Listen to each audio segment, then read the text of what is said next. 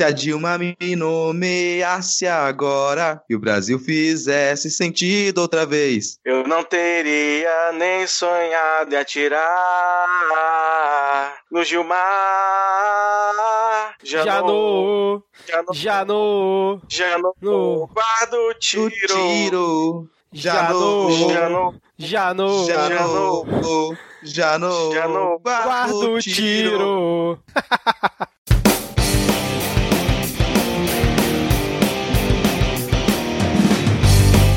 Olá, Curumim Cunhantã! Eu sou o Diego Esquinelo e está começando mais um episódio do Midcast Política. Nosso episódio 100% sobre política nacional, com o nosso tradicional giro pelas notícias e fatos que ocorreram na última semana. E hoje aqui comigo no time da Fila do SUS temos ele, Vitor Souza. Olá, cidadão e cidadã, não tô acostumado com esse posto aqui, mas aí um bom momento a todos. Vou roubar aqui o bordão do Diego e espero que nenhuma tossida minha vaze no áudio hoje, porque a situação tá meio complicada, mas vamos lá. E completando aqui a nossa fila do Cisreg, temos o nosso tradicional Rodrigo Hipólito. Que bom que você não me perguntou tudo bem, cara. Primeira vez que eu inicio esse programa sem alguém tentar me ofender.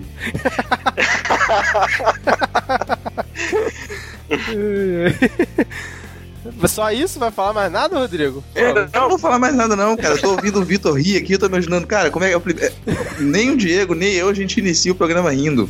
Você tá doente, sabe? Tá fudido, não consegue falar duas frases sem tossir e mesmo assim tá feliz. Isso é o carioca. Isso é o carioca. E, e ao fundo ouvindo tiro ainda, né, cara? Ai, E só dizer que essa ainda não é a revolução neste podcast, é só que o nosso querido host tá levemente adoentado aí, tá tossindo um pouco, aí ele pediu pra dar essa ajudada, mas agora ele vai assumir o seu posto de direito. não sei não, cara. Gostei aí de ter alguém apresentando. Bom, mas vamos tentar deixar todo mundo alinhado aqui sem tossidas. É, a gente tá gravando aqui diretamente do dia 1 de outubro de 2019. Minha voz deve estar horrorosa, cara. Desculpa, ouvinte, desde já. É, novamente vamos ter os blocos já tradicionais desse nosso formato, com a atualização da lista de comunistas, o bloco de polêmicas, piadas e tretas. Depois tem bloco Pega Fogo Cabaré. Temos ali o momento Carluxo e o momento Panunzo, se é que o Diego trouxe alguma coisa, porque eu não sugeri nada essa semana, eu acho. Não lembro, porque já montei a pauta, mas não tô lembrado. E por último, a parte que todo mundo acha chato. Mas antes, vamos aqui para o nosso momento Vira Casacas, ou Casacas Vira, como o Denis sugeriu né, no último episódio. Aliás, vários ouvintes é, elogiando a participação do Denis aqui no último episódio, que realmente foi excelente. Em breve ele estará aqui de volta. Ele não sabe ainda disso não, mas a gente já tá avisando aqui ao vivo, né? Vamos começar mandando um alô aqui para o casal Juju e Leandro. Ele, ah, na verdade, a Juju sugeriu pra gente assistir a entrevista do João Otávio de Noronha, que é ministro da STJ, né? E aí eu, eu não consegui assistir a entrevista toda, assisti uns 30 minutos. Realmente ele, sim, tava minimamente coerente ali nas, nas falas dele, até a parte que eu vi. Não sei se o ponto que a Juju comentou lá no Twitter se foi depois disso. Mas ela, inclusive, mud- sugeriu né, que se mudasse o nome do selo Fabiano Contrato de Fada Sensata para selo João Otávio de Noronha de Rei da Sensatez. Eu acho que é um pouco forte, hein, Diego? Primeiro que monarquia de cu é rola. Isso aqui é. Abaixa a monarquia. Guilhotinou foi pouco. Anastácia não sobreviveu na história real. Tem esse, tem esse detalhe também, né? Mas hoje, justamente quando a Juju sugeriu isso, o nosso querido amigo Fabiano Contarato, ele, é, assim como o Panunzio, né? Ele percebeu que estava em perigo o seu selo e essa semana ele vai nos brindar com um momento excelente. Então, não vai ser dessa vez, Ju, mas fica aqui o beijo para o casal Juju e Leandro. Eu queria também mandar um alô aqui pro André Luiz Waslavik, eu tenho quase certeza que eu falei o sobrenome dele errado, mas espero que ele saiba que é ele que eu estou falando. E queria também mandar um alô pro Sidney Rodrigues, que interagiu com a gente lá no Twitter, no arroba podcastmid. Diego, quem tem mais aí na lista? Por favor. Então, um, um abraço aí pro André Escobar do Treta Talks. O nosso. Tá para virar um quadro já aqui, né? Tradicionalíssimo beijo coletivo para Priscila Aires em 3, 2, 1. Hum. Hum. e aí a Júlia Ringer tá entrando. Interceptei o beijo, eu interceptei o beijo do, do Vitor aqui agora, porque a gente não quer passar gripe pra ninguém. Então o beijo do Vitor fica guardado pra semana que vem. E aí, esse, o quadro da Priscila Ares que ficou competitivo, né? Hoje, muita gente querendo desbancá-la. Inclusive, é aqui a Júlia Ringer, também um, um, beijo. E quem mais tem aí, Rodrigo? Não, a gente já tem aqui a, a, a, algumas figuras recorrentes, porque essa competição, assim, ela é uma competição acirrada, né? Então, não, só rapidinho, só rapidinho, Rodrigo, pro ouvinte que não tá entendendo, é que hoje lá, quando eu mandei, eu fiz o tweet, né, pedindo para quem quisesse pedir um alô, um salve. O André Escobar falou: vou pedir meu salve aqui, mas não vou citar a Priscila Aires igual semana passada, porque eu quero tomar o posto dela de ser semanal e vou ficar quietinha aqui na minha. Aí a Priscila viu, falou: não, nada disso. Aí pediu dela, e aí a Júlia também falou que quer entrar na competição de, de ser o, o VIP aqui da semana, né? Mas não, assim, mas... quando sair esse episódio, vocês podem aí fazer o seu próprio tweet compartilhando o link, e aí quem tiver mais curtidas vai ganhar o um beijo por primeiro no, no episódio que vem. tá aí, uma boa ideia, Diego. Fica aqui o desafio, então, para ver quem vai ser o, o ouvinte da semana na, no próximo episódio, no Momento Vira Casaca. Se vai ser o André Escobar, a Priscila Aires ou a Júlia. Não, eu vou colocar na, na, competição aqui também, porque já é quase um momento pra gente aqui, a gente ter um abraço pro Adrian Lemos. Então, ele tá, tá sempre o nome aqui também, então já entra nessa competição, ele já sabe que já foi inscrito. A Tabata Bowling também, ela não falta, às vezes vem de última hora ali, pede, mas está presente. E aí tem, tem um nome aqui que ele tem que ser assim, já, já fica o, o forte abraço, agradecimento a ele também. Mas é um nome que a gente tem que pensar se pode ou não pode competir, que é o Denis Almeida. Exato, exatamente, cara. Eu sou partidário disso aí, porque, né, a partir do momento que ele já participou, será que ele merece beijo? Ele já tá num, num outro patamar, né? É, porque começou é, não, a fazer parte da família, é, não, tem, não tem mais carinho, né? Aí acabou o carinho, só começa a cobrança. É isso. Exatamente, cara. entrou, entrou pra família, não tem essa mais de carinho, não, cara. Vou mandar um salve também pra Val. Engraçado que a Val, o, o, nome dela no Twitter é Val Tá Tudo Bem. Que eu acho que é o oposto do que o Rodrigo acha da vida, né? Só que ela. Só que ela pediu também um beijo pra gata Memeia, que é a gata dela, diretamente da terra do Conge das Araucárias. Vocês conseguem traduzir isso para mim? Como eu sei que é em, em, em Moroland. Ah, em Moroland? Entendi. Ah, por é Conge das Araucárias. Hum, Exatamente. E olha, só, só, só, o elogio aqui, tem que elogiar a gata Memé. Que, que gata linda, né, bicho? Nossa, aquele, aquela juba, não sei, se, não sei se vocês viram a imagem, eu vi, eu vi a juba. Foto. Parabéns pela Memeia. Fica aqui também agora o nosso momento feliz aniversário para Jude, que fazia tempo que ela não pedia um alô aqui no momento Vira Casacos. Ela disse que o aniversário dela foi no último dia 25, então vamos desejar que feliz aniversário para ela. Parabéns, parabéns. As palmas, então, aniversário é como se fosse hoje, pode comemorar todo dia. Parabéns pra você. Oi, nessa dada querida. Oi, felicidade. Oi, nos anos de vida. Aê! Igual o pessoal do Outback. Ai. Ô, Rodrigo, o próximo nome eu vou deixar especialmente pra você, cara, que foi uma reclamação formal lá. Ah, reclamação. Você vê como é que aqui no estado, Espírito Santo é um estado perigoso com isso. Pode, não pode sair puxando só pra um lado, não.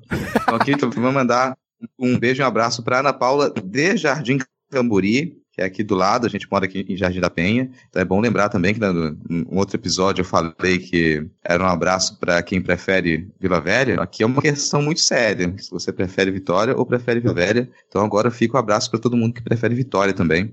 E é, é bom dizer que é muito, muito provável, é muito provável que a gente qual cada uma das pessoas do Espírito Santo, e principalmente de Vitória, aqui da Grande Vitória, que pedem um, um beijo, um abraço, porque no Espírito Santo todo mundo se conhece. Então, às vezes você encontra a pessoa e fala, quem é você? E na hora que você encontra, nossa, já te vi. Você ou é meu ex ou é amigo do meu ex. Normalmente é assim que acontece. então, já, é aqui do lado, Jardim Camburi, moro em Jardim da Penha, então fica um abraço também para todo mundo, todos os ouvintes de Jardim Camburi. Ó, já não já, é dá pra, já dá pra armar um encontro aí dos ouvintes em, em Vitória, hein, cara? Tô começando a ver que tem potencial. Tá, então vamos inserir mais uma competição aqui. O, o, primeiro encontro ele vai ser no Rio de Janeiro, em Manaus ou em Vitória. Quero ver os ouvintes se manifestando, começando a fazer essa agenda. boa, boa. Oh, quero dizer que encontro dos ouvintes de Manaus já rola com regularidade, que são todos meus amigos, às vezes quando a gente sai pra beber. é, eu quero mandar um alô também pro Arnaldo de Castro, do História Oral Podcast, que ele ficou chateado, que achou o alô dele muito seco no último episódio, e ele pediu um alô pro lindo historiador que ele é, e bem humilde também, né, pelo pedido dele. Então fica aqui o nosso abraço pro Arnaldo de Castro, lá do História Oral Podcast. É, mas quem tem aí, Diego? Temos também aqui um abraço para Mariana, arroba superkerry, queri, não sei. E também um beijo especial para Cláudia, que garantiu que eu chegasse não muito atrasado hoje no, na gravação, que me, me deu a carona.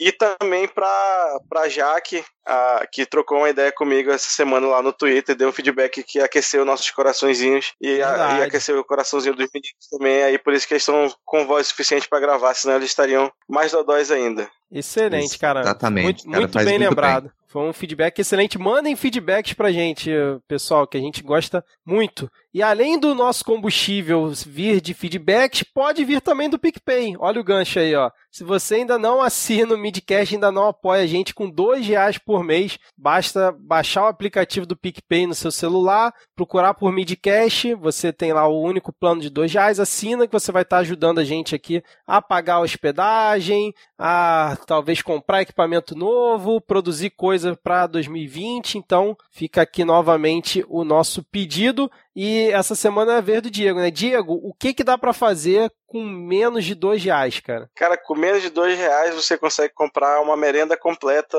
no Terminal 1 de ônibus aqui de Manaus. Se você uma vai sobreviver merenda? é outra história, mas dá pra comprar. É tipo um salgado com suco. Ah, tá. Aí, aí é, é merenda que chama o salgado. É. Hum, entendi. Não, é, merenda é a refeição. Ah, tá. No caso, vem um, uma bebida e o salgado junto. Isso, isso. É assim, ó, é café da manhã, merenda, almoço, merenda, janta, merenda. Hum, entendi.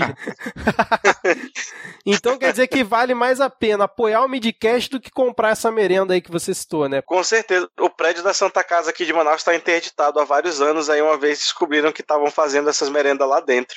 Caraca! De um hospital interditado, pra você ter uma ideia. Ah, então beleza. Então fica aqui o nosso recado e vamos agora para a lista. Eita, para atualização. Eita ferro. Pra... Eu tô muito doido hoje. Para atualização da lista de comunistas. Bom, começando aqui a atualização da lista de comunistas, essa semana temos apenas um nome, mas eu tô falando dele, Paulo Coelho, né, que disse em entrevista, acho que foi a BBC News, isso, foi na BBC News na sua casa em Genebra, né? É, lembrando que é sempre mais fácil você criticar o governo e ser oposição quando você está longe. Agora eu acho que eu vou arrumar alguma confusão aqui que vão me criticar com essa minha afirmação, mas enfim, o Paulo Coelho disse que ele vai perder eleitores, mas criticar Bolsonaro é compromisso histórico com o Brasil. Lembrando que ele já tem um tempo que ele está criticando o Bolsonaro no Twitter, e aí foram justamente perguntar sobre isso. Ele falou que não tem medo de perder eleitores por conta dessa situação. E aí, justa a entrada do Paulo Coelho na lista de comunistas? Eu achei cara, que tem tava, um quadro do Andy Warhol no banheiro da casa dele. É o quê? Eu tô parado nessa informação. Foi mal, Rodrigo. Tem um quadro do Andy Warhol na, no banheiro da casa dele. Eu tô muito parado nessa informação aqui. Mas fala aí, Rodrigo.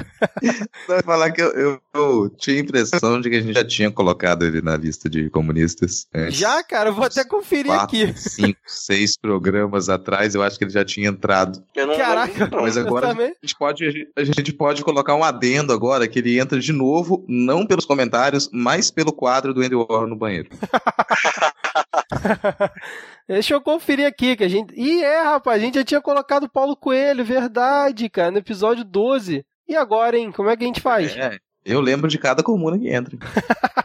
Vocês têm algum outro nome aí ou a gente fica no Paulo Coelho mesmo? Cara, eu acho que pode, pode ficar, inclusive, gravado com, com essa requisição aqui. Olha, tá faltando gente pra lista de comunistas, entendeu? Se a gente não tiver ajuda com isso, daqui a pouco a gente vai fechar a lista, ninguém mais vai poder entrar. Fechou a lista, acabou. Não Aí a gente quero vai ter que ninguém trocar o quadro pela lista do Gulag. o que que foi? Aí. Quando a lista fechar, não quero ninguém reclamando que tá no Gulag. Oportunidade tá tendo. Ó, se no episódio que vem não tiver um nome novo, um nome inédito para a lista de comunistas, a gente vai fechar a lista de comunistas e abrir a chamada pro Gulag Canavieiro. Não, vou ter que censurar essa parte de vocês aí, hein? Mas por quê? Qual o seu Nada problema? De, não, nada de chamada de gulag, cara. nada Mas é disso. o Gulag É uma, é uma cara. página de hashtag humor no Twitter. Uma página hashtag humor, Gulag Canavieiro. Você não quer, não quer compartilhar o bom humor? Sei, bom humor, né? Caraca, bom, já que o Rodrigo lembrou aqui que o Paulo Coelho já estava na lista de comunistas, exatamente. Essa é a nossa gravação 21 aqui do Midcast Política. E o Paulo Coelho já tinha entrado na gravação número 12, cara. Olha só, que ato falha, hein? Bom, mas é isso. Então, bota um asterisco aqui no, no nome do Paulo Coelho, então. Mas vamos lá, é, Diego, tem SFCFS essa semana? Então, né, nós temos um SFSSSSception. Olha aí. nós temos de volta o patrono sendo o, o. Como é que é? O laureado desta vez. O próprio Fabiano Contarato, queridíssimo conterrâneo do Rodrigo. O Jedi que importa. Que- O Jedi que importa voltou. Então, o, durante a sabatina do novo Procurador-Geral da República, Augusto Aras, né, o, parece que ele já tinha feito declarações né, que família era só entre homem e mulher, toda aquela ladainha né, radioativa que essa galera costuma, costuma repetir. Aí o nosso queridíssimo Contarato disparou. Eu sou delegado de polícia há 27 anos, sou professor de direito há 20 anos, estou senador da República e tenho muito orgulho da minha família. Eu tenho um filho. O senhor não reconhece a minha família? Eu tenho subfamília? Porque esta carta diz isso, senhor procurador, e diz mais: estabelece cura gay. Eu sou doente, senhor procurador. Excelente demais, cara. Eu assisti o vídeo dessa fala dele, foi, sim, foi para honrar o selo que ele tem aqui, é o selo Inception do, do Fabiano Contarato. Vocês já tiveram o desprazer de ler essa carta que o Aras assinou junto aí, cara, com a pauta Cara, eu nem, eu evangélica? nem pretendo. Se nem o Aras leu a carta que ele assinou, então eu não vou assinar que não vou ler. Isso é a grande verdade. Eu já tô guardando minha resistência à tortura para quando vierem me prender mesmo. Não, não tô auto-infligindo nada desnecessariamente, não. Fechamos por aqui então, mais algum comentário? Podemos ir pro próximo bloco. Vamos pro próximo blo- bloco antes que a gente caia de né? doença. Porque a gente já não tá Exato. aguentando muita coisa. Vamos acelerar isso. Então vamos embora. Então vamos agora para o bloco de polêmicas, piadas e tretas. Bom, começando aqui esse bloco, vamos. Acho que faz tempo que a gente não vem para esse bloco com realmente piadas, né? É, Vocês viram o, o Bozo, né? O Bozo não, né? O Borsalino falando sobre a Alemanha, cara, naquela entrevista que ele dá ali no gradeado junto com, com com o jornalista, que agora ele não vai nem mais no gradeado, né? Ele fica da porta do, do carro falando à distância pro microfone mal pegar a voz dele, uma coisa tosca. Aí ele falou que. Outro dia ele falou que só vai dar entrevista pra galera quando eles fizerem uma matéria contando o que, a verdade sobre o que foi o discurso dele na ONU. Uma bizarrice sem tamanho, cara. Mas vocês viram esse vídeo dele, cara, falando que as Malvinas estavam pra Argentina como hoje a Alemanha está para o Brasil? Eu não entendi, cara, o que, que ele quis dizer. As suas é- conclusões. Era o pior é que eu fiz questão de descer os comentários até encontrar alguém que desse uma possível interpretação onde cabia o erro.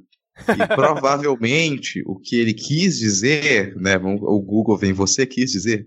é, que ele, ele quis dizer que as Malvinas estavam hoje para. as Malvinas estavam para a Argentina, como hoje a Amazônia está para o Brasil. Ao invés de falar Amazônia, ele falou Alemanha. Caraca, com essa Caralho, explicação faz- fica muito melhor, cara. De verdade. Ai, caraca, pode escrever, cara. Deve ter sido isso mesmo. Cara, Ele errou a Amazônia com a Alemanha, cara. O que essa pessoa tem, cara? A pessoa que, que interpretou isso. Cara, pior que eu acho que foram, tipo, foi gente da. Foi, foi Bolsominion tentando achar um jeito lá e falou: foi isso. Pronto. então foi só um pequeno erro, ele não falou uma besteira. Ai, meu Deus do céu. Eu crente, eu tava com medo dele arrumar um, um incidente diplomático, né? Mais um aí com a Alemanha, mas na verdade ele só confundiu a Amazônia com a Alemanha. Maravilhoso, cara. E só para explicar essa estratégia de entrevista aí, é que ele copia tão fielmente o, o, tudo que o Donald Trump faz que o Donald Trump ele dá uma entrevista quase que diária quando ele vai sair da Casa Branca, que é na beira do helicóptero, né?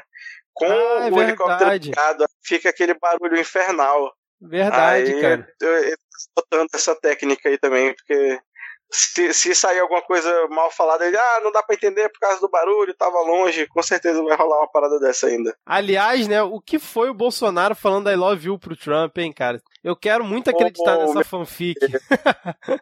Quase deu pena. Mas aí deu alegria. O Bolsonaro chegou pro, pro Ernesto Araújo dizendo: Pô, fui logo falando I love you, significa laranjado em, em inglês. Bom, falando em, em, frases que ele pode falar, ele fala, ah, entenderam mal. E aquele vídeo que a Samia Bonfim, né, tweetou, onde vem um cara que na verdade não estava pedindo emprego para ele. É, inclusive o cara depois descobriram que ele, ele é trabalha acho que no Ministério da Educação, se eu não estou enganado. Em algum dos ministérios ele é assessor. Do turismo. Do turismo? Ah, tá. É, é, é. E aí ele tenta fazer uma selfie com o Bolsonaro, faz lá a selfie e tal, e fala, ah, Bolsonaro, me ajuda, não sei o que, ajuda a gente lá, alguma coisa nesse sentido, né? Tipo, ah, ajuda a gente lá no ministério, era isso que ele devia estar tá querendo falar. E aí ele vai cochicha no ouvido do segurança, é, só pelo bafo não vai ter emprego não. Aí dá aquela risadinha dele, Mas o que eu não entendi desse vídeo, não sei se vocês conseguem analisar, que ele viu que a câmera estava vindo para perto dele, né? E, e, era alguém dele filmando. Então por que, que ele simplesmente falou essa merda no ouvido do cara? Tava querendo fazer gracinha mesmo pra é, virar Eu acho notícia? que ele não se não da câmera. Tu acha que não, cara? Eu achei que ele tinha se tocado. Eu acho que ele não tem controle aí... nenhum, assim. Não, eu achei uma pergunta muito válida aqui nos comentários, né? Fica aí o questionamento. Como é que Bolsominion vai ter bom hálito se só fala merda? Acho que isso traduz bem esse caso, cara. Bom, mas de qualquer forma, coitado do cara lá, né, cara? Às vezes o cara pode ter algum problema é, gástrico, alguma coisa assim, porra, o presida lá zoando a cara dele. Mas enfim, Você já né? imaginou se você já imaginou se todo mundo que tá ali no gradeado, naquela linha de frente ali, na verdade, são funcionários do governo? É, Ou são filiados do PSL, sabe? Você está imaginando que tem vários eleitores ali, que ele ainda tem vários fãs e é todo mundo. É, é todo mundo assessor, todo mundo está dentro do, do governo. É verdade, cara. Eu confesso que não tinha parado para pensar isso, não. Pode ser isso todo dia, né? Pode crer, cara. Bom, mas de qualquer forma aqui, solidariedade ao cara se ele tem bafo, mas só por isso. Se apertou 17 na, na urna, tem mais e a questão agora, é, para a gente fechar essa parte aqui da Bozo Família, do Eduardo Bolsonaro fazendo arminha com a mão em frente àquela escultura de bronze que tem em Nova York, né? Que é dedicada à não violência e que tem uma arma retorcida e é justamente inspirada no assassinato de John Lennon e o imbecil foi lá fazer arminha com a mão em frente. Vocês viram essa foto aí? Infelizmente. A gente paga a internet para ser punido hoje em dia, né? É. Exato, cara. E, e, ainda vem com o acréscimo do comentário dele, né? Quando reclamaram depois. Tu lembra do comentário aí, Rodrigo? De cabeça? Não, o, o, comentário dele era sobre. É... Foi, inclusive, acho que não sei se era aniversário da morte de John Lennon também, foi só por conta da, da foto em frente à escultura. Mas ele se pergunta: e se John Lennon estivesse armado? Falando sobre a, a morte de John Lennon, né? E se John Lennon estivesse armado? Cara, isso é, é tanta camada de falta de sentido, sabe? Isso, é, cara, isso é uma cebola de falta de sentido. Cada faz, faz um negócio desse. E a, a, resposta simples é: ele não seria o John Lennon se ele tivesse armado. Simples. Não, Você é não saberia que ele... quem ele era, sabe? Você não saberia que ele é. existiu se ele tivesse armado. Outra resposta possível é: atiraram pelas costas, filho da puta. é, tem isso também, verdade, cara. Mas eu tô lendo aqui o tweet dele e fala assim: o assassinato do John Lennon é o pano de fundo para calar os pró-legítima defesa que ousarem falar contra quem poderia ser contra essa escultura, ainda mais em tempos de politicamente correto. O que aconteceria se John Lennon estivesse armado? É realmente uma falta de, de compreensão que é, isso vale para a família toda, né? O Carlos Shea está presente na família toda, né, Diego? Essa semana, inclusive, a escassez de momento Carluxo se dá a esse rompante do pai e do irmão aí. Eu acho que é um, quando um usa o poder, o outro não pode usar muito, mas eu consegui garimpar ainda uma pérola pra daqui a pouco. Bom, vamos seguir aqui, a gente já riu. Fazia tempo que a gente não ria de alguma pataquada aí da, do Bozo e companhia, né? Mas é, agora eu vou deixar para vocês, que vocês gostam mais desse tema. Lula livre amanhã ou depois de amanhã, cara? Lula livre só quando for inocentado, porque ele não vai aceitar essa pantomima, essa patuscada que estão querendo botar pra cima dele. O mais louco disso, sabe o que é mais louco, cara? É porque, tipo, ah, forçaram uma condenação do Lula e agora vão forçá-lo a sair da cadeia.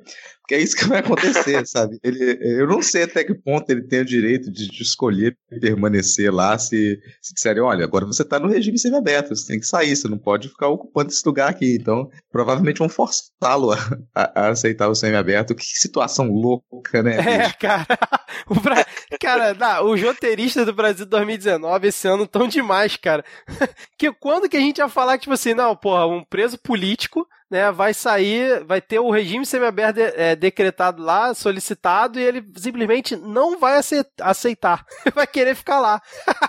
é, mas pelo que eu andei lendo e escutando em podcast, também não ficou claro para mim se ele tem essa prerrogativa de aceitar ficar lá, mas assim, quem vai definir é a juíza, né, a juíza Carolina Lebos, que é a, a, responsável pela execução penal né, do, do Lula. E aí o que, o que parece que pode acontecer é ele se negar a pagar uma multa nesse caso, né? Porque, inclusive, eu tô, tava, tô vendo aqui, ó, tá na Globo.com que a juíza Carolina Alves estabeleceu em despacho nesta terça-feira que a multa que o petista deve pagar no processo do triplex tem o valor de 4,9 milhões. Em tese, o pagamento da multa pode ser uma condição para progressão para o regime semiaberto. Então, o que eu estava vendo é que, se por acaso ele rejeitar pagar essa multa, caso seja colocado como uma condição, aí ele continuaria é, dentro da prisão. É uma maluquice perante ao, sei lá, o sistema judicial que a gente está acostumado, mas é uma jogada total política do Lula, né? Como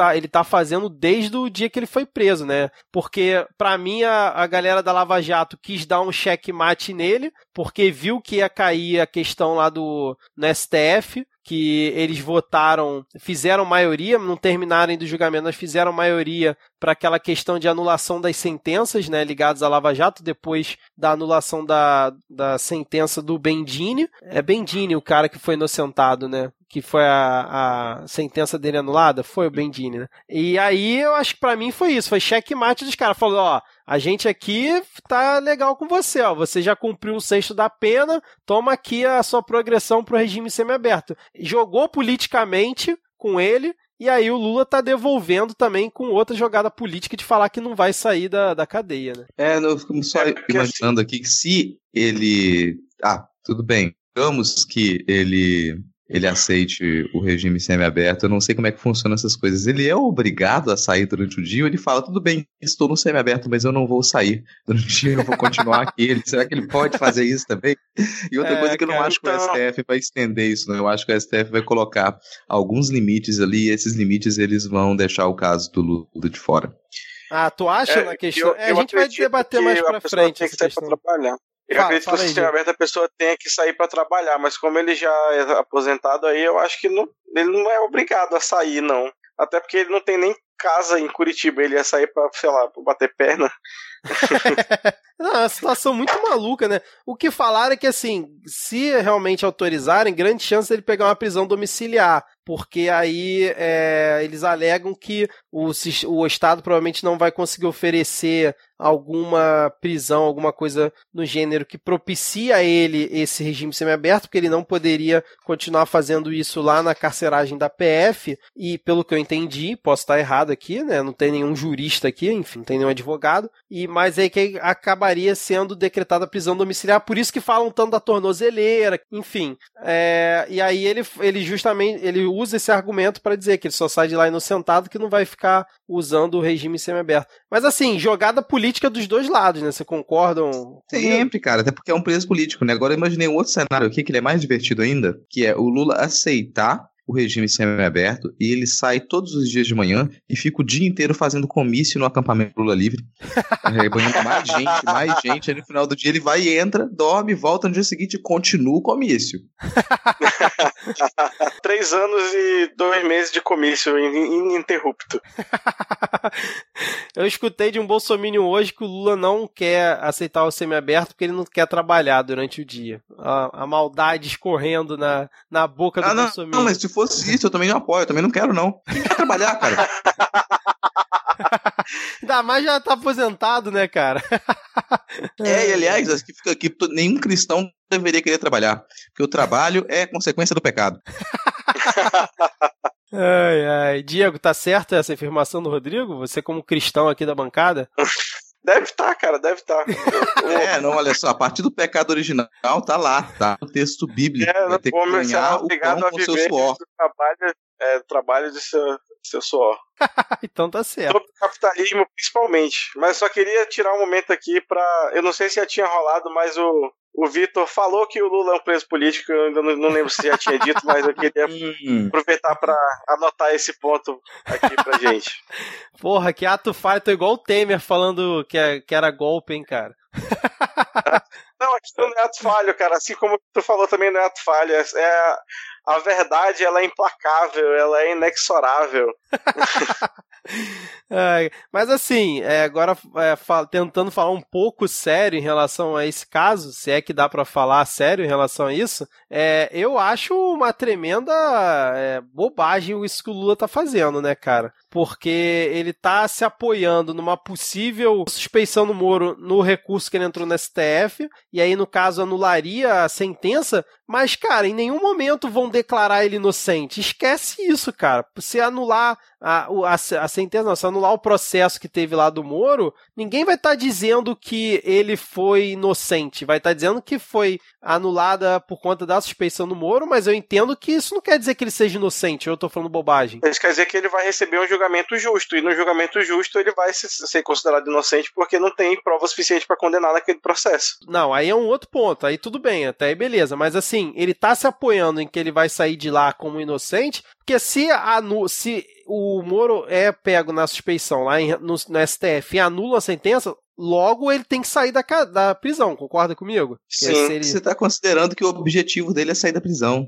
O objetivo não. dele não é sair da prisão. O objetivo dele é comprovar essa farsa. Não tem grande lucro para ele sair da prisão de um jeito ou de outro se ele não comprovar o, o, o que ele defende desde o início, que isso é uma farsa e ele é inocente. Então ele, ele não, tem que jogar todas bem. as cartas dele nisso. Ele sair da prisão não é negócio para ele, desse modo. Tudo bem, mas tô falando, se, a, se, a, se acata um recurso no STF e realmente anula a sentença, ele não sai da prisão prisão como inocente. Ele sai da prisão por conta que foi anulado o julgamento, mas não vai ter em nenhum lugar dizendo que ele é inocente. É, é esse o meu entendimento. Eu posso estar falando não, uma sim. tremenda bobagem aqui. Não, porque... está correto. Ele sai como réu. Ele volta a ser. Ele sai Isso. de apenado volta a ser é, réu. Mas aí ele vai poder Isso. ser julgado como réu tudo então, bem. Agora, se ele sai se ele sai em progressão, ele está saindo com tornozeleira eletrônica, fazendo a imagem de quem já. Olha, essa aqui é a condenação, é isso mesmo, ele é o criminoso e ele só é um criminoso saindo da cadeia. Isso ele não quer. Entendeu? Em coerência com o discurso dele, é né, muito mais negócio para ele permanecer até que se finalize tudo que tiver que finalizar esse processo do que ele sair agora. Para ele, a grande questão não é sair da cadeia, é como isso vai acontecer. Mas eu pergunto pra vocês, se ele tivesse em Tremembé, será que ele não aceitaria? Ele já estaria morto. Ah, não. Aí é, é, outro, é outra teoria. Enfim. Bom, mas vamos lá, a gente já falou bastante do Lula, vamos ver como é que vai acontecer essa. Vocês querem falar mais alguma coisa? Não, bora pra frente.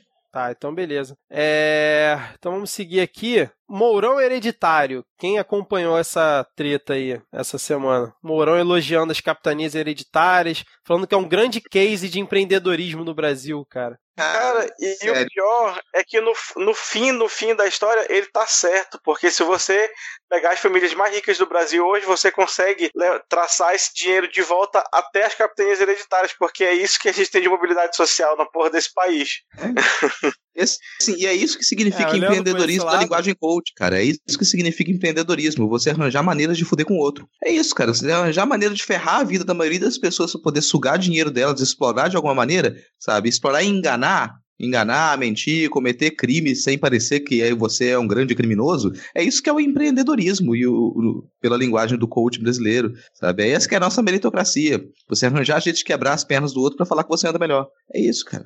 Não, o engraçado é o cara usar empreendedorismo, né, para citar um momento do, do país onde, exi onde existia escravidão, né? É um total, uma total desconexão da realidade, cara, e não entender a história Ainda, do Brasil, né? que é absurdo. Ainda, relaxa que a gente tá chegando lá. É, é uma total desconexão da realidade ainda. Deixa, relaxa que a gente tá chegando lá. Deixa eu passar a nova reforma trabalhista do Paulo Guedes que a gente vai ver quanto, quão longe a gente vai ficar. Ah, cara, vocês estão muito alarmistas, cara. Pera aí, cara. Fica calmo, cara, vai dar tudo certo. Não, só falar que a gente continua mantendo essa mesma lógica aqui, se a gente pensar em como que é, grandes fazendeiros conseguem suas terras no, no interior do país. E aí o que acontece hoje no norte do país é exemplo disso também. É esse grande empreendedorismo. Você vai lá, rouba terras que não te pertencem, seja por grilagem, por invasão, porque você matou toda a, todas as famílias que ocupavam aquela região, ou você expulsou por ameaça. Aí você fala, essas terras aqui são minhas, vou desenvolvê-las, derrubando todas as árvores e plantando soja, ou jogando gado lá, né? Esse é, esse é, o mesmo sistema de empreendedorismo. Você fala, nossa, olha isso aqui, isso aqui, isso aqui é da minha família há 50 anos, desde que a gente matou as pessoas que viviam aqui e expulsou as pessoas. Então essa passa a ser uma terra de direito daqueles fazendeiros, né? Passando de pai para filho. Modo hereditário, grande empreendedorismo brasileiro. Inclusive a família do Sérgio Moro, que tem, que é dona de terra no Mato Grosso do Sul, salvo, salvo engano. É mesmo, cara? Sabia disso não? É, saiu uma reportagem um tempo desse. Deixa eu ver se eu acho que coloco o link aí. Tá bom. Eu vou só ler o tweet do Mourão rapidinho pra gente fechar. Ele disse assim: no dia 28 de setembro, na data de hoje, 1532, o rei Dom João III criava as capitanias no Brasil. Descoberto pela mais avançada tecnologia da época, o país nascia pelo empreendedorismo que o faria um dos maiores do mundo é a hora de se resgatar o melhor de nossas origens. É, cara. E pior que o cara ainda diz que tem é, ascendência indígena, né, cara? E fala uma bobagem dessa. É inacreditável. É, os próximos tópicos aqui, vocês querem comentar so, sobre algum deles ou eu posso só ler aqui a notícia e deixar os links aqui na descrição para os ouvintes? Acho que é melhor, porque senão o bloco vai ficar gigantesco também, né?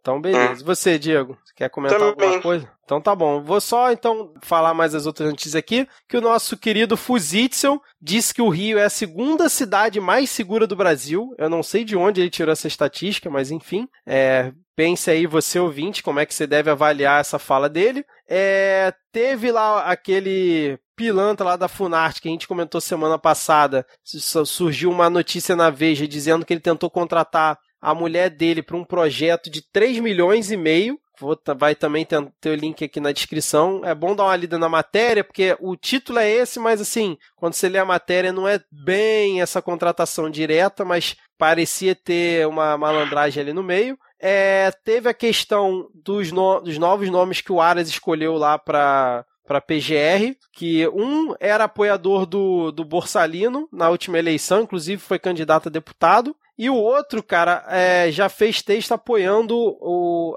apoiando e endossando o golpe de 64, dizendo que foi revolução. Então, para você ver o nível da galera que está entrando junto com Aras. E aí eu queria uma última menção só pro jornalista. Eu vou ler o nome dele aqui, porque esse aqui merece. Rodrigo, desculpa que o bloco tá grande, mas a gente precisa falar dele, cara. Gustavo Negreiros, ele é jornalista e advogado. É, ele participava da 96 FM de Natal, né, da rádio, e participava do, prog do programa 96 Minutos. Cara, ele teve a pachorra é, é, me faltam adjetivos para falar desse filho da puta. De falar sobre a Greta, a Greta Thunberg, no, na semana passada, nesse programa dele. Eu vou ler a, eu vou ler a, a fala dele. Eu não vou botar o áudio, não. Eu, eu queria botar o áudio para que os ouvintes pudessem ouvir, quem não conseguiu, mas é da palco para maluco. Ele já foi, inclusive, demitido é, da rádio depois dessa merda que ele falou. Depois ele veio se desculpar, vai se desculpar é, em casa mesmo, o filho da puta. Ele falou o seguinte da Greta, uma menina de 16 anos, né? Vocês sabem muito bem quem é. Ele falou o seguinte: ela é mal amada. Se ela também não gosta de homem, que ela pegue uma mulher se ela for lésbica. Ela está precisando de sexo. Ela é uma histérica mal amada.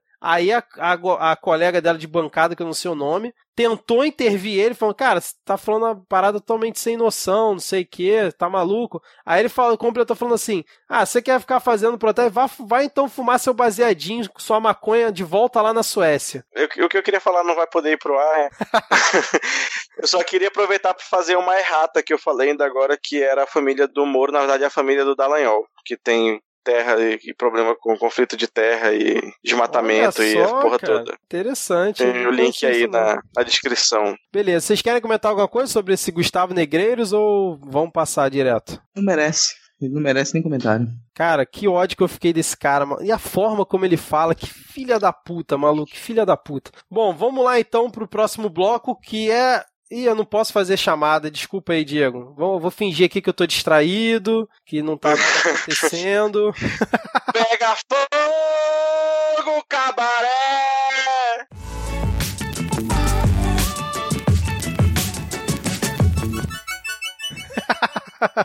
Bom, começando aqui esse nosso bloco, né, na semana passada, depois que a gente gravou, é, rolou a, a, questão dos vetos do, do Bolsonaro em relação à lei de abuso de autoridade. A gente chegou a comentar aqui, né? Que ele tinha vetado. A gente chegou a, a comentar que já tinham derrubado os vetos? Ainda não, né? Eu não tô lembrado agora. Não, Acho que foi depois, não. né? Não. É. Porque aconteceu em sessão é, conjunta, né, lá no, no Congresso, os deputados e senadores rejeitaram 18 vetos que o Bolsonaro fez na, na lei de abuso de autoridade e aí vai ter link na descrição para você ver como é que ficou, o que, que foi vetado, o que, que não foi. Mas aí o que o que estão falando, né? Estão comentando que, na verdade, foi um acordo, né? Que foi uma bola levantada. O Congresso veio com essa lei de abuso de autoridade, né? Botou lá. O Bolsonaro não tinha a menor condição de barrar o andamento disso, então foi aprovado. O Bolsonaro, para jogar para a plateia dele, vetou lá trinta e tantos itens é, e atendeu o eleitorado dele, mas já sabia né, que o ia voltar pro, pro Congresso e a galera ia derrubar o máximo que desse, né, justamente para não deixar tudo, esse poder na mão do Bolsonaro. E parece que foi um jogo de cartas marcadas. Queria saber o que, que vocês acham. Foi um pega-fogo cabaré mesmo? Tipo, do Senado derrubando 18 vetos do, do Bolsonaro até num, num período rápido, né? Porque foi um pouco depois que ele é, vetou os pontos. Geralmente, às vezes, eles deixam os vetos para votar depois e tal. Ou se realmente foi esse jogo de cena para deixar o ônus com o Congresso. O Congresso já ia realmente ficar com o ônus porque a, a lei veio de lá. E o Bolsonaro, ao mesmo tempo, jogou para a plateia dele, deixando a galera feliz. E o quem, quem é puto com o Congresso continuou puto, porque quem derrubou, no fim das contas, foi o Congresso, né? É só uma correção, acho que não foram 30 e poucos vetos. Ele tinha feito 19 vetos e o é. Congresso derrubou 18. Então só permaneceu um veto que ele fez. É, não, não, e... cara. Ele tinha vetou. Tem na reportagem que ele vetou 33. Aqui, para a rejeição do veto é necessária a maioria absoluta dos votos de deputados e senadores, ou seja, 257 votos de deputados e 41 votos de senadores computados separadamente. Né? Qualquer um. Então, é, para você ver o poder que está na, na, mão do, do Alcolumbre e do Rodrigo Maia, né? Porque eles que or orquestraram isso, obviamente. E eles conseguiram, tipo, maioria nas duas casas ao mesmo tempo. E sem dificuldade nenhuma, né? Sem precisar liberar nada para ninguém. Até porque esse projeto a gente sabe que é muito do Congresso legislando em causa própria, né? Porque só eles vão ter poder de acionar esses dispositivos. O cidadão comum que sofre abuso de autoridade vai continuar morrendo e sendo enterrado na vala rasa, como já tem sido, né? O, o juiz que condenar alguém ilegalmente em vez de ser preso vai continuar sendo aposentado com aposentadoria integral. Mas, assim, é um, é um dispositivo que eu acho importante nessa lei, e porque pela primeira vez prevê, se prevê uma pena para um juiz que não seja aposentadoria, né? Se o Brasil uhum. fosse um país sério, seria uma, seria uma lei muito interessante. É, exatamente, cara. E você, Rodrigo, o que, que você acha aí? Jogo de é, cena? É, tem um, um, jogo de cena estranho, assim, é pra, pra gente, é claro, mas é, é condizente, é coerente com o comportamento da presidência, que na prática o Bolsonaro ele seria a favor desse, da lei de abuso de autoridade, né? Porque uhum. ele mesmo já considerou antes que, para ele, o Ministério Público muitas vezes abusa. E que ele já, para ele, ele já foi vítima dos abusos do Ministério Público. Então é muito, de muito interesse dele que boa parte dessa, dessa proposta ela fosse aprovada na íntegra. Ele vetou muitos, é, muitas da, das ferramentas que estavam na lei por pressão, pura e simplesmente. Assim. O único item que ele tinha garantido desde o início que ele iria vetar é, dizia respeito à proibição de algemas em presos que não manifestassem resistência. Então isso aí é, é um que, que foi mantido. O dele foi mantido. Então esse era o único que ele tinha se comprometido desde o início. Na prática, essa era uma proposta que, que ele defenderia. Então, e que no fim das contas se coloca, né, do que a gente já conhece dele, contra parte do Ministério Público. O Ministério Público critica muito ele nesse aspecto, então tem uma guerrinha interna ali, e ele talvez já esperasse que, que o Congresso fosse retirar esses vetos, assim. Já era desejo dele. De certa maneira, para a base malucada do Bolsonaro, isso soa como uma dupla vitória. Ah, ele veta, retira uns vetos, mas porque ele queria que retirasse e retira os vetos que eles não. antes tinham defendido que ele colocasse. Não, eu acho que é mais pela retórica de olha, ele tentou, mas o Congresso Isso. não deixa ele governar. É, exatamente. Aí, ele, aí acho que ele chegou pro, pro, pro Alcolumbre e falou, ó, oh, tipo, eu vou vetar aqui para fazer o meu lado, mas aí se tu quiser derrubar, fica à vontade. É, tanto que, tipo, tu não viu, eu não acompanho às vezes os tweets do Bolsonaro, ele não fez pressão em relação a isso na rede. Quem fica fazendo pressão são justamente os acéfalos lá que ficam é, defendendo exatamente, ele. Exatamente, fez o contrário. Ele deu uma declaração dizendo que ele autorizou que os vetos fossem derrubados. É, e tá aí, falando é... que ele parece que ele ligou pro Columbre, né, dando aval para isso. Parece que o pessoal tiveram fontes aí que formaram pro Estadão que isso aconte teria acontecido, né? É, então, ah, tudo indica que realmente foi um jogo de cartas marcado. Né? O Congresso sabe que já ia ter o ônus dessa, dessa lei. Provavelmente com o eleitorado dessa galera isso é pouco impactante, tipo, ninguém tá prestando atenção nisso direito só aquela galera mais fervorosa. Então, tipo assim, ó, a gente assume o ônus, mas se resguarda ao mesmo tempo, que é uma lei que interessa pra gente, e você faz teu showzinho aí pra sua plateia é, e fica todo mundo feliz, né? Ainda mais agora que, que o eleitorado sabe que se for pra frente do Congresso pedir intervenção militar, vai ganhar, né? Verdade, cara. Comenta aí pra quem não acompanhou é, isso. Esse não foi um, um, um protesto que foi organizado em frente ao Congresso do pessoal de verde e amarelo a favor da CPI da, da Lava Toga, contra o STF, em alguns pedindo intervenção militar, e eles realmente ganharam. Eles realmente ganharam, a, polícia militar atacou com bomba de, de gás lacrimogêneo, porque eles estavam ameaçando invadir o Congresso também, né? E, não sei se teve tiro de borracha, mas o vídeo, os vídeos são hilariantes, porque é o pessoal chorando, gritando, estão jogando bomba, estão jogando gás na gente. cara, engraçado é que eu sei que eu não deveria rir, mas eu ri, cara, do vídeo. Deveria, deveria, claro que deveria rir. ai, ai. Bom, é, fechando aqui esse bloco, é, a Câmara, né, naquele grupo de trabalho né, que o Rodrigo Maia montou sobre o projeto do pacote anticrime lá do Moro, onde o Freixo é um dos líderes lá do, do grupo de trabalho. É, parece que eles retiraram o excludente de ilicitude né, do pacote anticrime, mas lembrando que esse pacote ainda vai para plenário para ser votado, e aí o pessoal da base governista está dizendo que acredita que vai conseguir colocar de volta quando tiver na discussão no plenário, mas a princípio foi mais uma derrota para o Moro, né, porque o grupo de trabalho determinou que o excludente de ilicitude saísse do projeto e vamos torcer para que assim fique, né? É, não, eu vou repetir até uma, um comentário que eu fiz da, da última vez que a gente tocou no tema pacote anticrime. Eu sequer acredito que o Moro deseje que esse, que esse pacote passe daqui para frente. Ele não quer que isso passe, isso vai minguar. Se passar, vai ser extremamente modificado, mas a maior parte disso vai minguar. E realmente me parece que não é interesse do Moro que esse, esse projeto com o nome dele seguisse à frente. Sei, talvez agora ele já tenha começado a pensar em maneiras de conseguir sair desse governo sem ninguém notar, sabe? ninguém, ninguém menos perceber, assim, o Moro já não tá Mete no governo. Atestado, é tá? né, cara? Sabe. É. Tá lá catando, lá, catando castanha na, nas florestas de Araucária. Assim. ai, ai, cara. Isso também corrobora também a mesma narrativa, né? Ah, a gente tá tentando fazer, mas o Congresso, malvadão, não deixa governar, blá, blá, blá, blá, blá. Exatamente, cara. Não, isso aí vai agradando dos dois lados, né? O Congresso vai tocando a pauta do jeito que ele quer e eles vão fazendo esse jogo de cena pra, pra galera que segue eles, né? Bom, enfim, vamos fechar por aqui. É, acabou que esse bloco do Pega Fogo Cabaré não foi muito. Foi o bloco do jogo de cena cabaré, né? Porque não teve, não teve treta entre as partes, né? Enfim, bom, vamos lá. Vamos agora tipo, para. Adolescente tentando fazer fogo em churrascada da faculdade. Nunca dá certo, demora muito, não, não acaba em nada. No final todo mundo pede uma Pô, e a pizza encaixou bem com esse caso aqui, né, cara? ah, é bom. Aqui.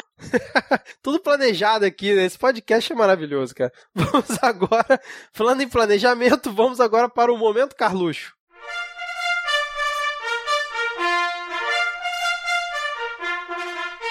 Queria começar nesse momento, Carluxo, perguntando, pedindo a você, ouvinte, que pare né, o que você está fazendo, abra aí a descrição do episódio, clique no link do tweet e me diga quem é este cidadão.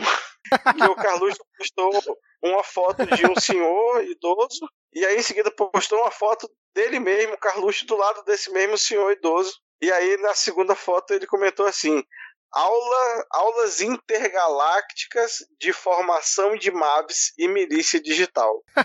eu não tenho a menor Pelo ideia que, que eu entendi, esse senhor é um ET e por isso, né, que são aulas intergalácticas, ele deve ser de outra galáxia, outra galáxia, né? Então ele é um ET, mas eu queria saber quem é esse ET. cara, deve ser algum cara de conspiração aí, porque estão falando, ah, eu enxergo vocês dois com chapéu de alumínio na cabeça. Algumas pessoas comentaram, zoando ele, né? Eu também não sei quem é esse senhor, não, cara. Mas, Mas agora segundo o... o esse senhor é o mentor intelectual do escritório da origem do mal. Ah, será que é só um assessor dele lá, cara, do gabinete dele, um assessor qualquer? Pode ser, né? É, é, cara, enfim. Cara, agora o Carluxo, em vez de ficar tweetando Carluxês, ele fica tweetando mensagens subliminares com senhores de chapéu de alumínio, é isso. Esse senhor provavelmente se perdeu no, no caminho da plateia do Choque de Cultura. Ai, cara. É, cara, é tudo muito Pô, bizarro, um né? Que pariu. Quem é esse? O Reinaldo Azevedo. Bom, vamos lá então. Vamos fechar aqui o momento Carluxo. Acho que esse foi o momento Carluxo mais sem paga, né? Precisa realmente ver a imagem para pescar toda é, a ousadia no tweet do menino Carluxo, né, cara? Então vamos agora para o momento Panúncio.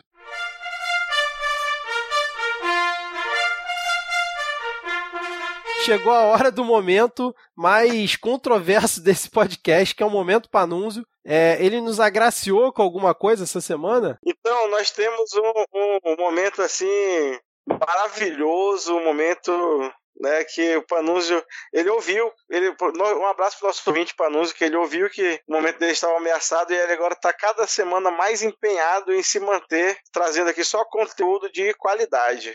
né, a história de hoje começa com o energúmeno do Roger do o Traje a Rigor. Energúmeno, bom adjetivo, cara. Vou passar a usar esse. é, cometendo mais uma piadinha machista, misógina, talvez com uma pitadinha de pedofilia ali por cima, com a Greta Thunberg, né, que ele... Não vou nem comentar o que ele disse, mas aí o Panuzio responde, Roger, você definitivamente se transformou num babaca. Sua falta de bom senso, a rigor, é um ultraje, misógino e careta reacionário. Maravilhoso, cara. Ai, essa, essa, esse joguete né? que ele fez com o nome Ultraje foi sensacional, né, cara? É um beta, né? A sua falta de bom senso, a rigor, é um ultraje. É, é um poeta esse homem. ai, ai. Aí depois o teve Roger réplica e tréplica.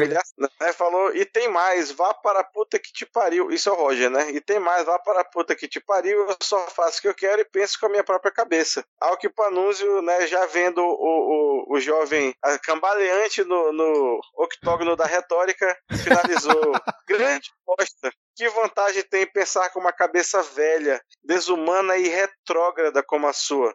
Só faz o que quer porra nenhuma, você virou um boi velho no meio dessa manada de ignorante, tangido pelo ferrão da milícia. Ô oh, vida de gado. Puta que pariu, cara. Rodrigo, não tem como, cara. Ele tá para sempre em nossos corações aqui, o Panunzio, cara. Cara, sabe o que me irrita mais? É ficar, tipo, resgatando uma, um, uns lixos humanos, tipo, Roger, assim, cara. Porque eu, eu assim, eu, eu, entendo que tem um, até um ponto engraçado de você pisar nesse tipo de, de inseto, é, sem ofensa aos insetos, assim, sim.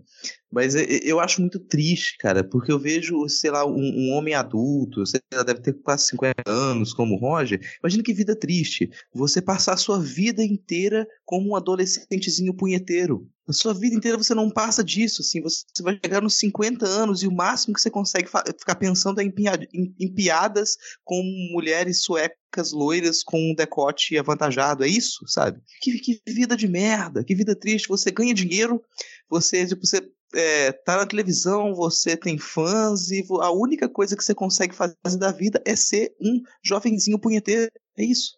Pode crer, cara. E o pior é que, assim, tem muito por aí, né? Eu, eu, eu conheço vários, assim, cara. Eu é, conheço não, vários. Eu vou até ler um, ler um tweet que viralizou aqui também. Me mandaram aqui uma versão em inglês, inclusive um abraço pro Disney que me encaminhou aqui. Que é o motivo que né, tanto o Marmanjão, né, o homem velho, odeia a Greta Thunberg é porque ela representa tudo que eles odeiam ouvir: mulher, criança, pessoas com deficiência, ciência e pessoas que são mais inteligentes do que eles no geral.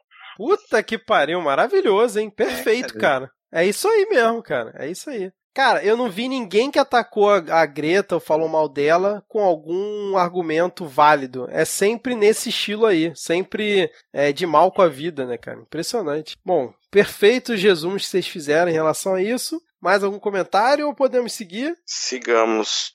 Siga bem, caminhoneiro.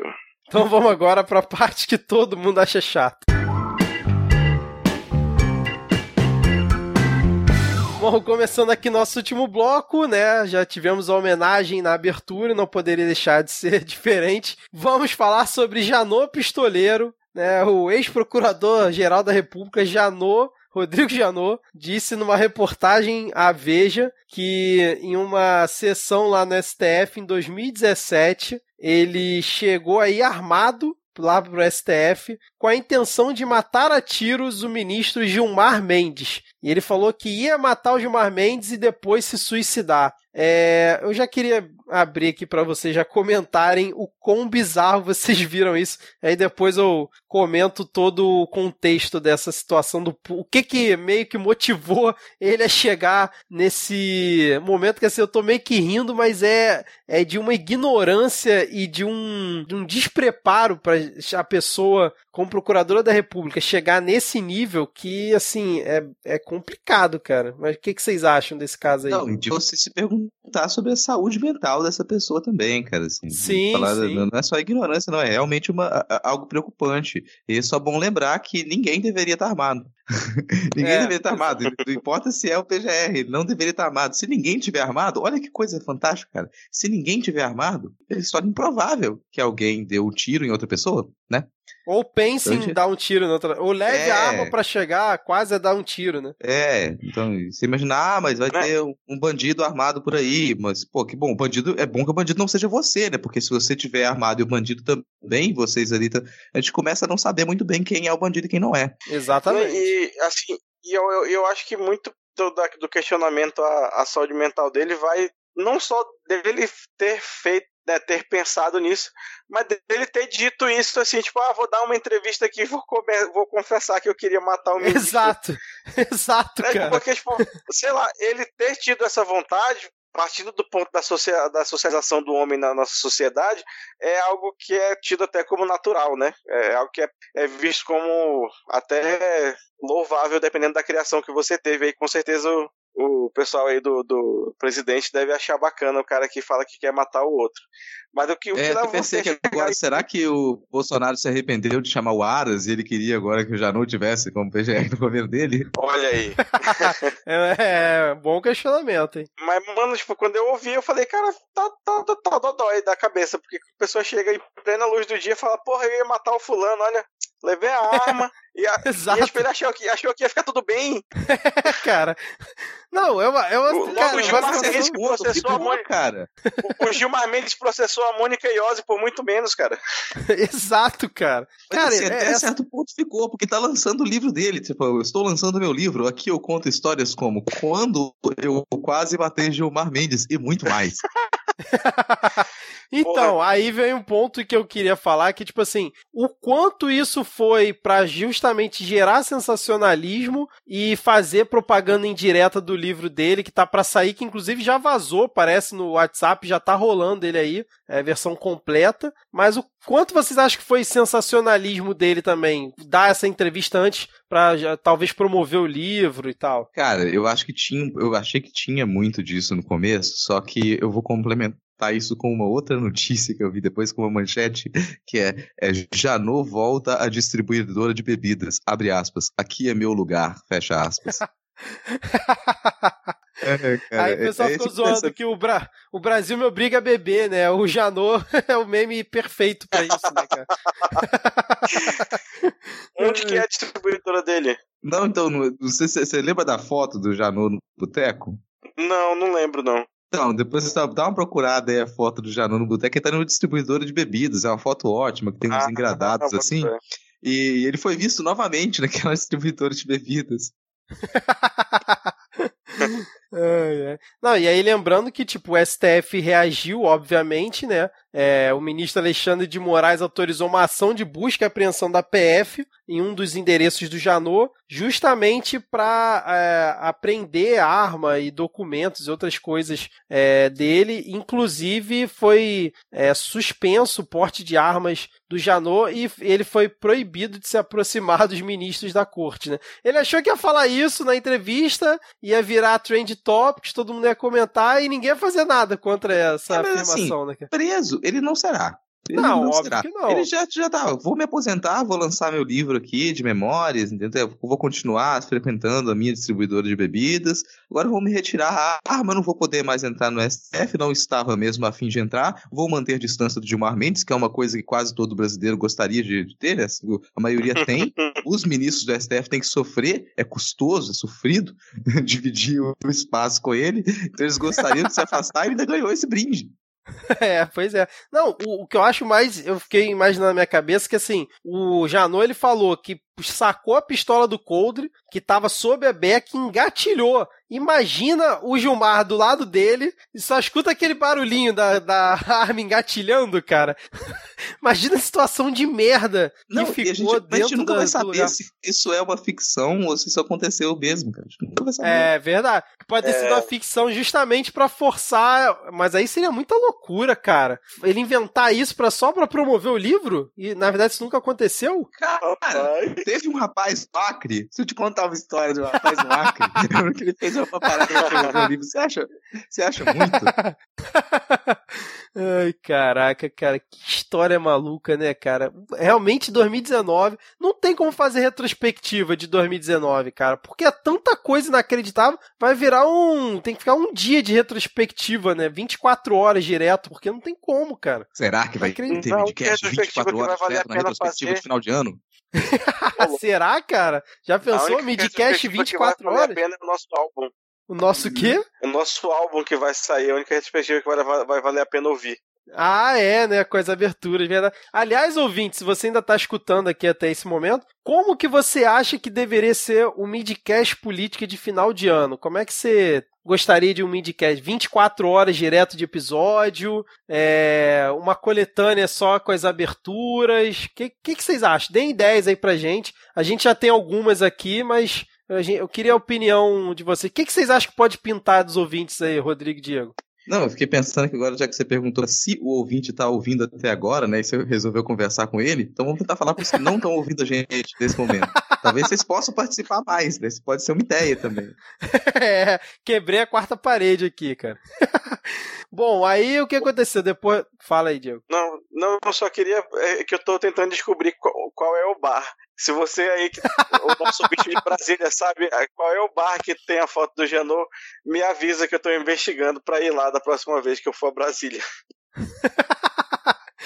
Ah, aí teve, obviamente, repercussão de políticos comentando essa situação, é, mas o que eu achei foi, engraçado foram duas, assim, né? Primeiro a Glaze, da qual eu não, eu, eu não nutro nenhum sentimento de simpatia por ela, deixo aqui claro, que ela diz assim, cada vez mais os fatos revelam quantas instituições estão reféns do, jo do jogo de poder, das disputas corporativas e interesses pessoais, Porra, sério que ela tá falando isso? Tá de sacanagem comigo, né, cara? Aí depois ela completa usando a carta Coringa, que é falar: o Lula tem sido a grande vítima desse sistema. Ela misturou tudo, né? Lembra? O PT tava até outro dia no, no governo, justamente fazendo tudo isso que ela falou, né? Refém de jogo de poder, fazendo disputa corporativa, tendo interesse pessoal. Então não entendi onde é que ela quis ela chegar com isso falou aí, cara. Que o Lula é, foi a grande vítima desse sistema? Foi isso que ela disse? Ela falou: Lula tem sido a grande vítima desse sistema. Hashtag Lula livre livre. Enfim, ah, mas aí. Não, tá, hashtag ironia, hashtag sarcasmo. Né? Tem que falar é. com tom, você tinha que ter evitado a Joyce falando isso.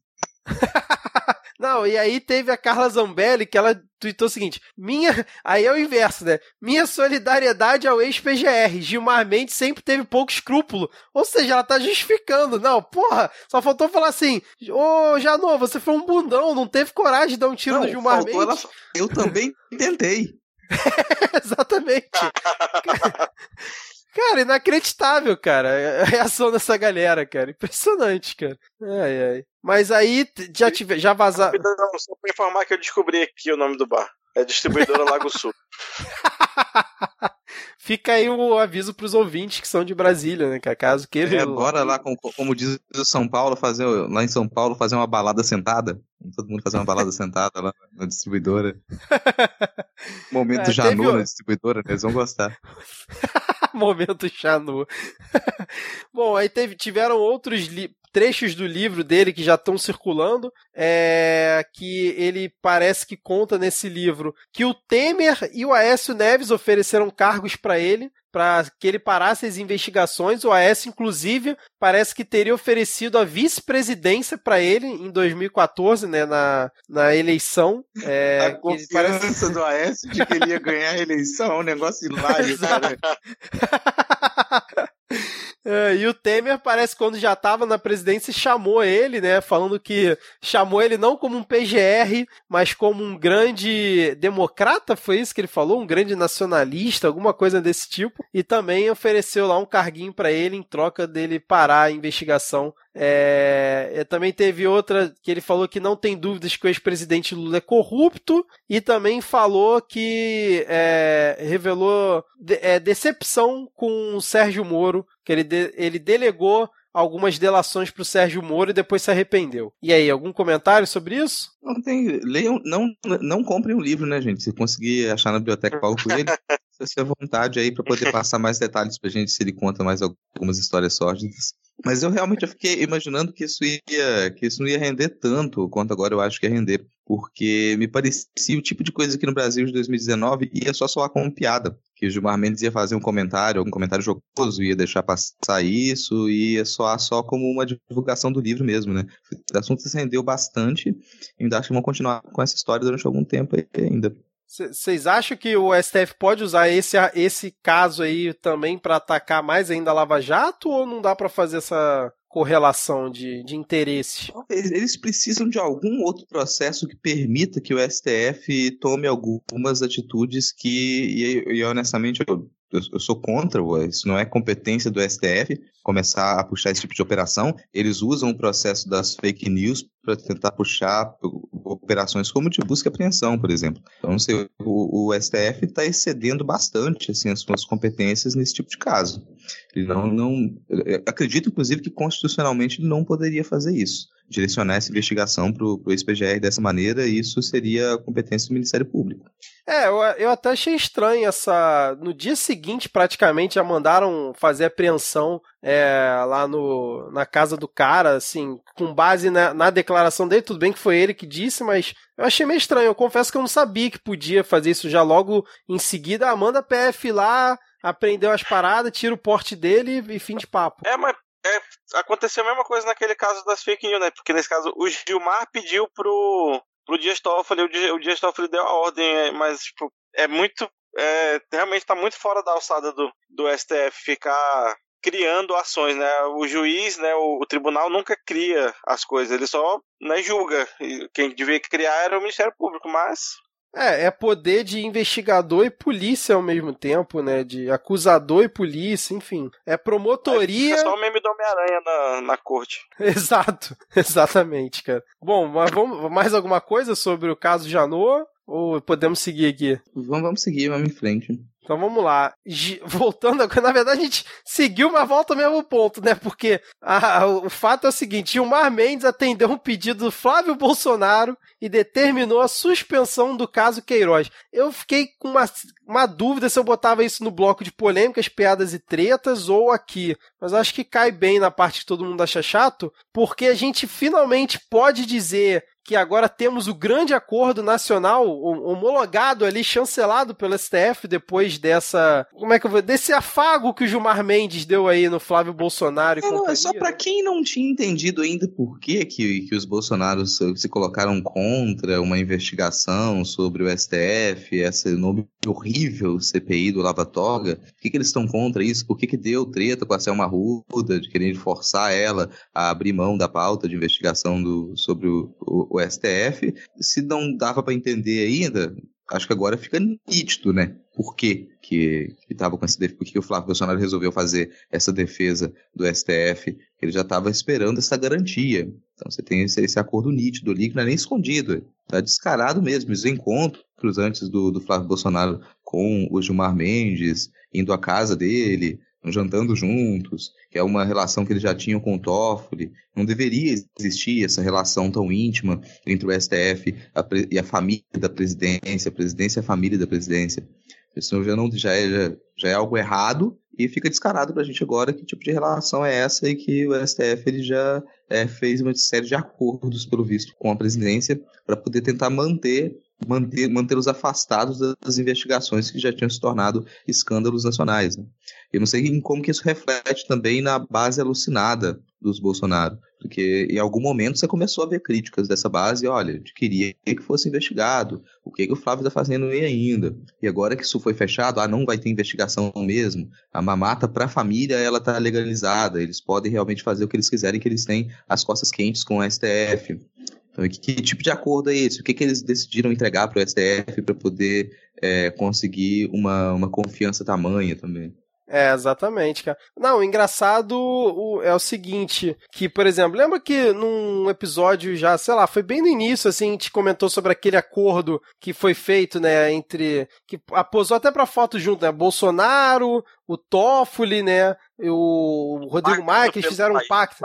Isso, assim. pacto, é, foi pacto, é verdade. E a gente comentou, tá estranha essa situação, tá, mas como tava ainda no começo, né, e aí vem essa, acho que é pra, tipo, dar o voto final em relação a isso, né? Porque o advogado do Flávio Bolsonaro se encontrou na. teve três reuniões na, no Palácio da Alvorada que não estavam na agenda do presidente. Inclusive, a última foi um dia antes do Gilmar Mendes é, atender esse pedido do Flávio Bolsonaro, que o pedido do Flávio Bolsonaro é o seguinte, que a investigação sobre ele continuou mesmo depois daquela determinação do Toffoli de mandar parar tudo que fosse vinculado a alguma informação do COAF. Então, assim, para quem ainda tinha dúvida do, de todo o acordo que está aí por trás, acho que isso aí deixou é, cristalino para quem quiser ver, né? Não tá dito isso com todas as palavras, mas, né? Só ligar os pontos, né?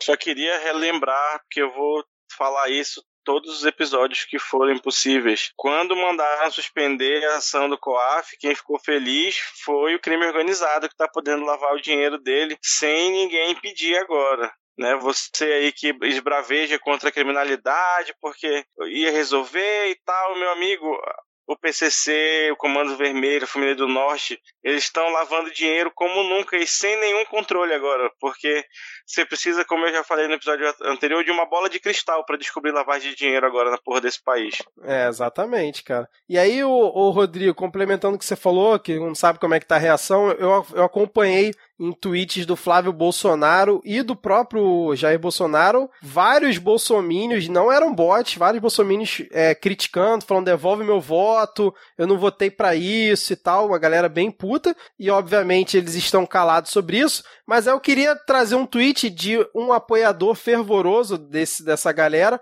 que é cara de direita que já ouviu o midcast, ou pelo menos deu play em algum episódio, não sei se ouviu tudo que eu comentei num episódio passado, não vou falar o nome dele, mas ele tweetou o seguinte, aí o ouvinte que quiser pesquisar, né, e desvendar esse mistério, ele tweetou o seguinte, acabei de afirmar que Flávio tem que ser investigado, ao contrário do que o SF decidiu. Se for culpado, que pague. E tem gente dizendo que passa pano? Aonde? Aí vem, aí ele puxa a carta da manga, né, a, a, aquele meme e o PT e o Lula. Só não sou otário de comparar o que ele está sendo acusado com um projeto totalitário de poder que desviou dezenas de bilhões. Pronto, aí justificou é, a passada de pano que ele diz que não fez, mas acabou fazendo. Então, assim, tem esses dois lados. A galera que tá criticando mesmo, né, ali nos comentários, mas os apoiadores fervorosos aí que continuam apoiando ainda é, independente disso, né? Acha que tá tudo normal. Bom, é... vocês querem comentar mais alguma coisa? Eu acho que uma coisa que vale a pena de comentar ainda dentro do, do STF, já que você tem um grande bloco STF aqui,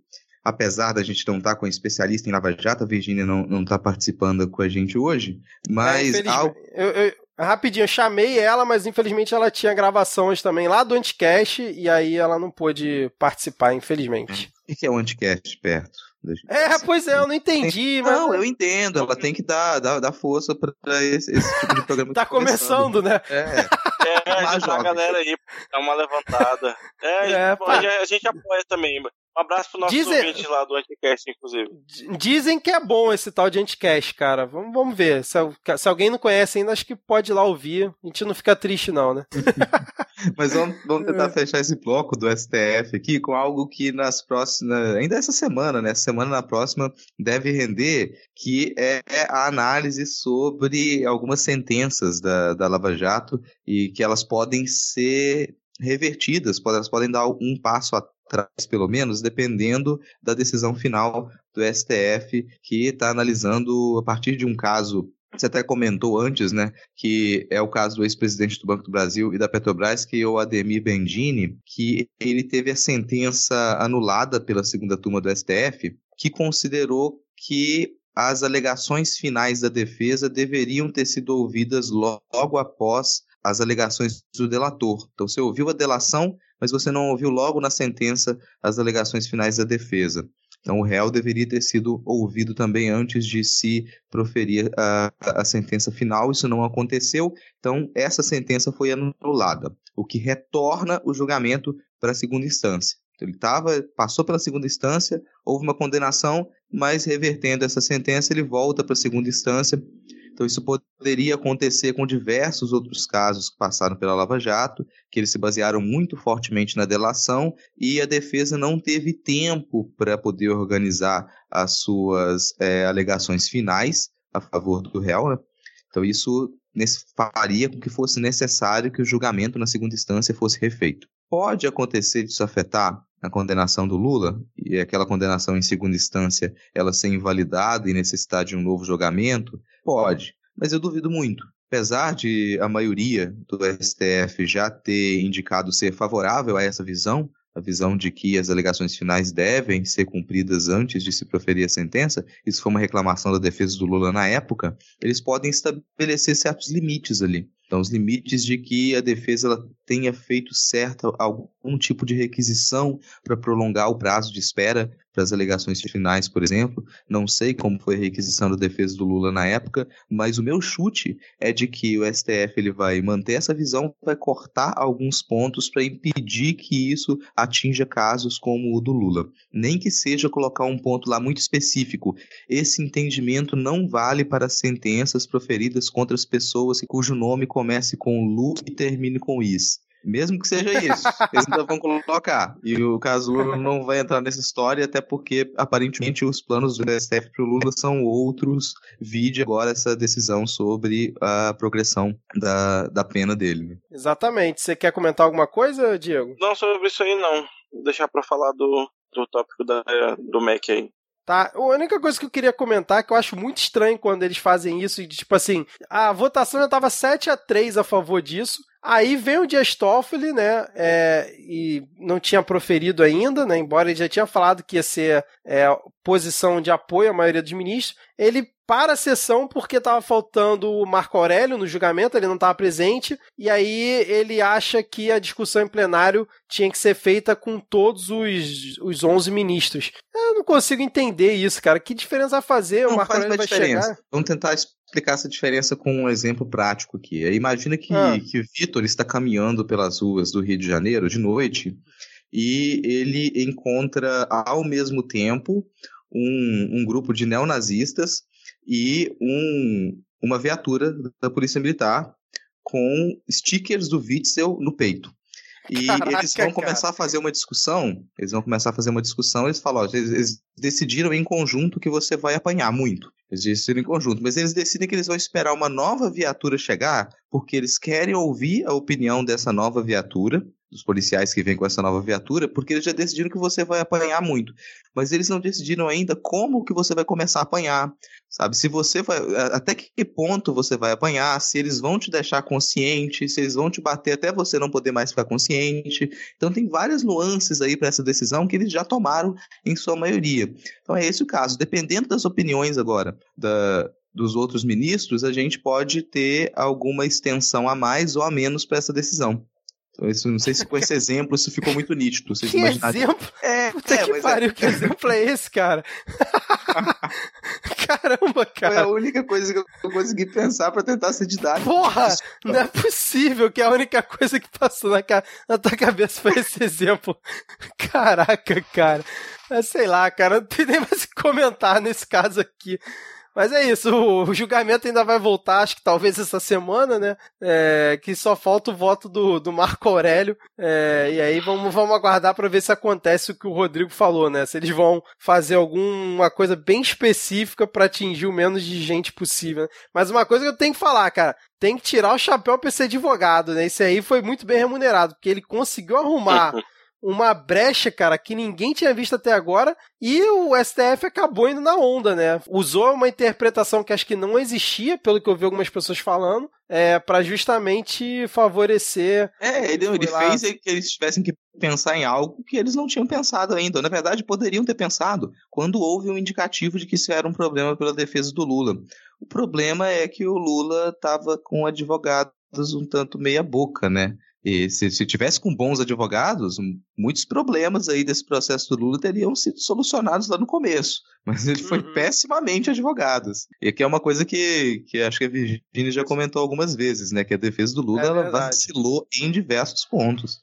É verdade. E olha que um dos advogados dele é ministro do Supremo, né? Então, é? Ele, é, é, então ele precisava de mais é, 11 cabeças para discutir com ele. O, é, só se o Sepúlveda Pertence, que é, advogou pro Lula, é, foi, era, é ministro aposentado do Supremo.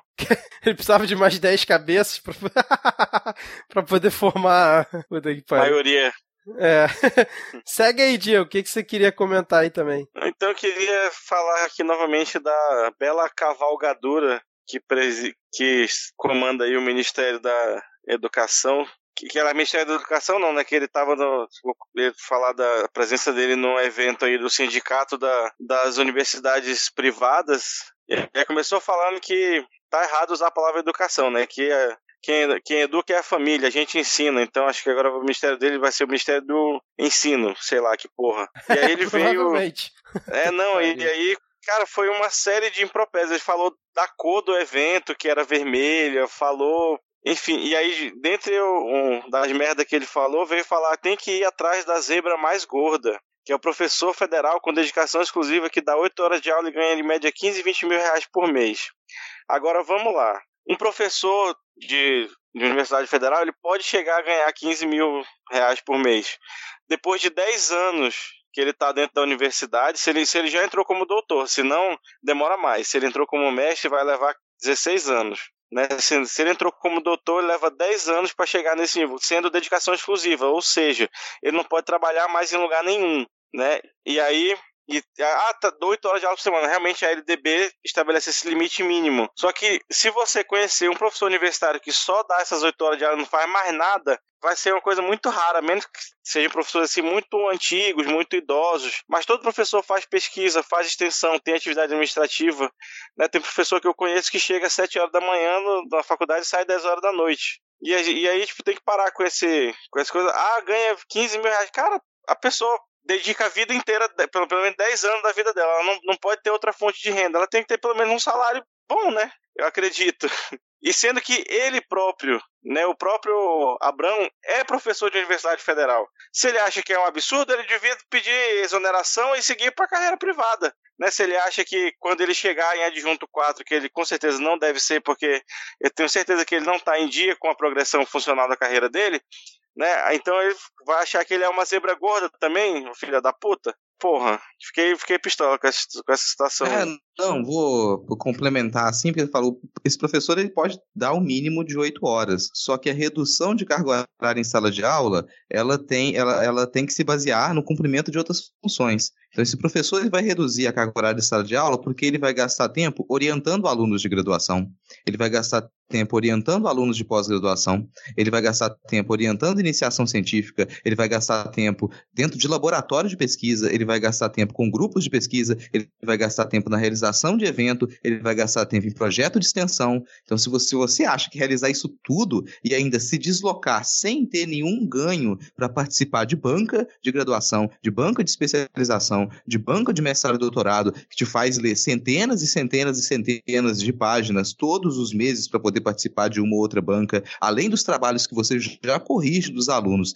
de orientação, de iniciação científica e da pós-graduação, se você acha que esse professor está trabalhando só as oito horas de aula de sala de aula, que é o que o Weintraub acha, é porque ele fazia isso. É porque ele não foi capaz de pesquisar. É porque ele não produzia conteúdo. O parâmetro que ele, que ele, que ele coloca para dizer que professores de, é, de universidade pública eles são vagabundos é o parâmetro dele, porque ele é o vagabundo porque ele foi incapaz de produzir, porque ele não tem, não tem capacidade para desenvolver um projeto de extensão, não tem capacidade para orientar iniciação científica, não, não tem capacidade para orientar a graduação, não tem capacidade para trabalhar na pós-graduação, ele não tem capacidade para realizar todo esse universo de funções que está contido na universidade pública, então ele acredita que é só da aula. Talvez seja a única coisa que ele conhece. Talvez esse tripé de ensino, que é o ensino, a pesquisa e a extensão, ele mal conheça o ensino ele mal conheça. Ele nunca deve ter passado por outros departamentos para conhecer a realidade de outras áreas, sabe? Para conhecer quais são as bases de outras áreas. Ele nunca deve ter saído da sua sala de aula ali realizando o seu planejamento mínimo. E como ele, ele mamava nas tetas do governo, que é isso que ele fazia, esse tipo de gente faz isso e ele era esse tipo de gente, como ele fazia isso, ele imaginava que todos os outros faziam. A gente tem uma, um tipo de gente nesse governo que é um tipo de gente frustrada, que foi incapaz, que não teve reconhecimento simplesmente porque foi incapaz não teve capacidade de trabalho, era incompetente por ser incompetente dentro da sua área, não conseguiu reconhecimento. Então, acho que quem conseguiu, conseguiu por alguma outra razão. Ah, a pessoa, para ser considerada um doutor, uma doutora de grande valor e reconhecimento, deve ter tido que comprar alguém. Isso não pode ter sido de modo honesto, porque eu não consegui. E aí é bom você ficar sabendo, você não conseguiu porque você é incompetente. Que você, você acreditava que trabalhar essas oito horas por dia é aquilo que o professor fazia. E você chega nessa idade com, é, no ministério, na liderança do Ministério da Educação, e você realmente acredita nisso. É pessoa que não aprendeu nada durante a vida. Sabe? Quando a gente diz que a pessoa tem que ter um mínimo de humildade, é para perceber quando ela não está conseguindo fazer o trabalho que ela deveria fazer. Que é o caso do Weintraub. É isso aí. Bom, eu não tenho mais nada a acrescentar, vocês já foram aí perfeitos na pistolagem. Eu só queria perguntar pro Diego se já chegou detergente aí para ele, porque o Abrão falou que foi descontingenciado 2 bilhões para as universidades e ele disse que, é, na verdade, não faltou comida para estudante, que tá tudo certo, o pessoal exagerou aí na, na reclamação. Acho engraçado, assim, não faltou comida no bandejão, mas a verba para pagar a luz, para pagar a água, para pagar as pessoas que cuidam de toda essa máquina tava faltando. Então, tipo, beleza, não faltou a comida, ótimo. Mas sem a energia, como é que você vai fazer preparar a comida do bandejão, né, cara? Então é uma coisa meio é, maluca. Parece que teve até que fazer racionamento no ar condicionado nas universidades de Pernambuco. Enfim, aqui também tem várias universidades. Várias Aí universidades. Eu, na plenária que eu tive em Brasília, dos servidores das universidades públicas, eu ouvi pelo menos uns 15 relatos de gente que estava tendo que trabalhar ou com ar-condicionado, ou com, tipo, desligando na hora do almoço, ou fechando mais cedo o departamento, ou em alguma, em alguma capacidade de racionamento de energia elétrica. Pois é. é aqui só está vem... funcionando o ar-condicionado em salas que elas necessitam permanentemente de climatização. Então, todas as salas de aula, no fim das contas, elas são com ar-condicionado desligado. Eu estou acrescentando aqui também a essas atividades do, do, professor em sala de aula, que é ter que, ao abrir a sala, varrer a sala, tem a vassoura que ela já fica ali, varrer a sala, tirar o lixo, organizar tudo, porque tem funcionário da limpeza que poderia estar fazendo isso, mas está desempregado. Teve que ser demitido com esse tipo de corte. Mais nada a acrescentar. Diego, chegou ou não o detergente, cara, depois que descontingenciou aí? Não, inclusive o último frasquinho que a professora tinha comprado lá pro laboratório que eu trabalho acabou hoje. A gente foi pro sabão em barra para lavar a vidraria. Para quem trabalha com laboratório sabe que é uma merda. Nossa senhora, cara. Minha solidariedade aí com vocês, cara. Obrigado. E eu queria trazer aqui quebrando notícias. Opa! Senado aprova a reforma da Previdência em primeiro turno por 56 votos a 19. É, já tava meio que favas contadas essa aí, né, cara? E aí parece que a votação do segundo turno eles estão programando para o dia 10. Mas aí já estão pressionando, pelo que eu li, o governo, que só vão votar dia 10 se o governo entregar tudo que foi prometido aí nos acordos que eles fizeram, enfim. Que se o governo não honrar com seus compromissos, está arriscado eles não votarem no dia 10, não. Mas assim, de qualquer forma vai passar, né? É, não, não, não, não houve mobilização para parar e aí vai passar o, o, eu acho até, ouso dizer que o, o Biruliro pagou tão caro por essa reforma que nem precisava, porque infelizmente a sociedade não conseguiu uma mobilização que fosse capaz de barrar essa reforma de passar.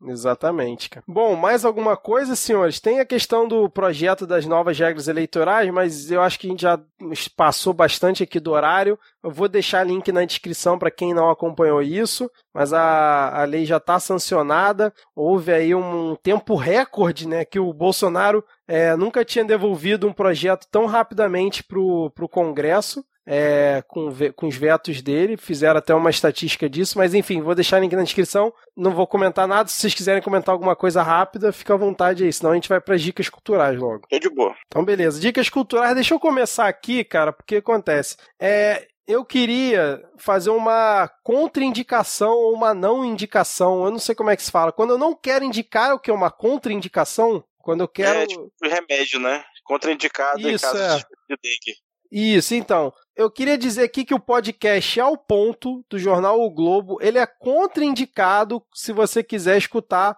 algum tema relacionado à política. Se você quiser escutar algum outro tema de cultura, alguma outra coisa assim genérica, pode ir lá, escuta que é legalzinho, né? Tem lá a equipe, eles têm bastante informação, 20 minutos, mas quando é voltado à política, porque ele não é um podcast de opinião, então é só a galera ali, jornalista, passando é, as matérias que eles fizeram, enfim, é, tenta ser o mais isentão possível. Mas eu tive o desprazer de ouvir hoje, inclusive, dois episódios que um foi falando sobre o Bolsonaro, as falas do Bolsonaro, que eles fizeram um levantamento sobre todos os discursos que o Bolsonaro fez esse ano, desde que ele assumiu a presidência. E, assim, eles fizeram lá dizendo que o que ele mais falou foi a palavra Deus, o país que ele mais falou foi Israel. Enfim, foram falando várias, várias coisas. Só que no, do meio do episódio pro final, eles meio que normalizaram as falas do Bolsonaro, dizendo assim: ah, ele é assim mesmo, a gente tem que começar a tentar entender que ele, que ele age desse jeito. Mais uma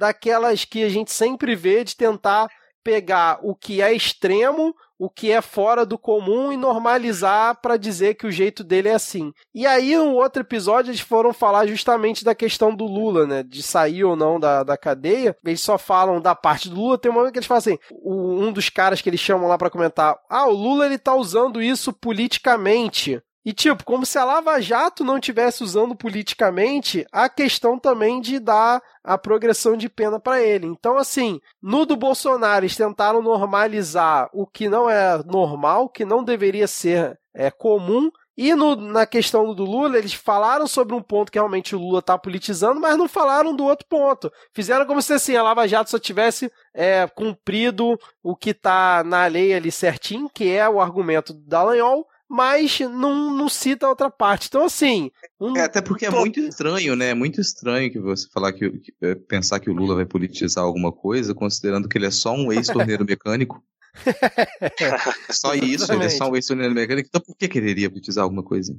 É, pois é, cara. Mas assim, óbvio que a gente sabe o enviesamento que o Grupo Globo tem e tal, tá sem. Mas, cara, é, é, foi assim, descarado, eu achei ruim demais, ruim demais. Então, hoje é uma não indicação. Se você quer escutar o Ao Ponto de Jornal Globo, sei nem se os ouvintes sabiam que existia esse podcast. Se for um tema sobre política, não escute, porque é daqueles de dar raiva, cara. O do Lula não deu tanta raiva, não, mas o do Bolsonaro, pelo amor de Deus, cara. Ah, só deixando um adendo aqui, que eu tô criticando o podcast do Globo porque é do Grupo Globo, porque vocês nunca vão me ver criticar aqui um podcast que seja de alguém independente, de alguma mídia independente, porque a gente sabe que quando é de forma independente, cada um tem sua visão, a gente tem as nossas visões aqui, as nossas opiniões, então realmente tem um viés. Agora, quando vem de uma organização, né, do tamanho do Grupo Globo, né, no caso do jornal, e vem com esse verniz de querer normalizar as situações e faz um envezamento para um lado e não para o outro, sendo que eles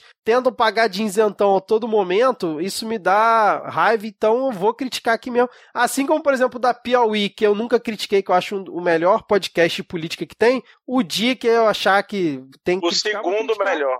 É, o segundo melhor, por, por, favor, né, Vitor? É, é, desculpa, é o melhor depois do midcast, obviamente. Claro, né? É, então, assim, mas se for um dia para criticar aqui, vou criticar porque realmente ele tá ligado lá, revista Piauí e tudo mais. Mas é, não tem nada a ver com o ponto. Então, só por isso que veio a minha crítica. Não eu vou falar assim, ah, o Vitor agora ficar criticando o podcast. Não, tô criticando o podcast porque é do Grupo Globo. Fora isso, vocês nunca vão me ver criticar podcast independente, porque cada um segue a linha que quiser, né? É isso, que é pensar. por banco. Uh! É, aí, aí, aí a independência vai lá embaixo.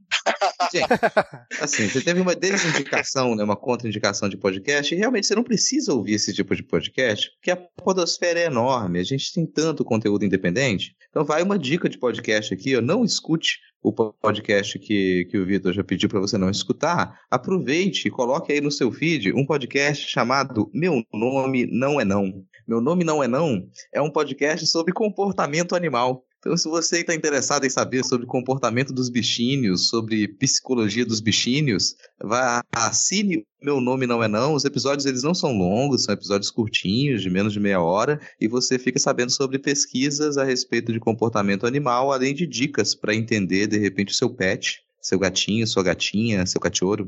Essa é a minha dica de podcast da semana.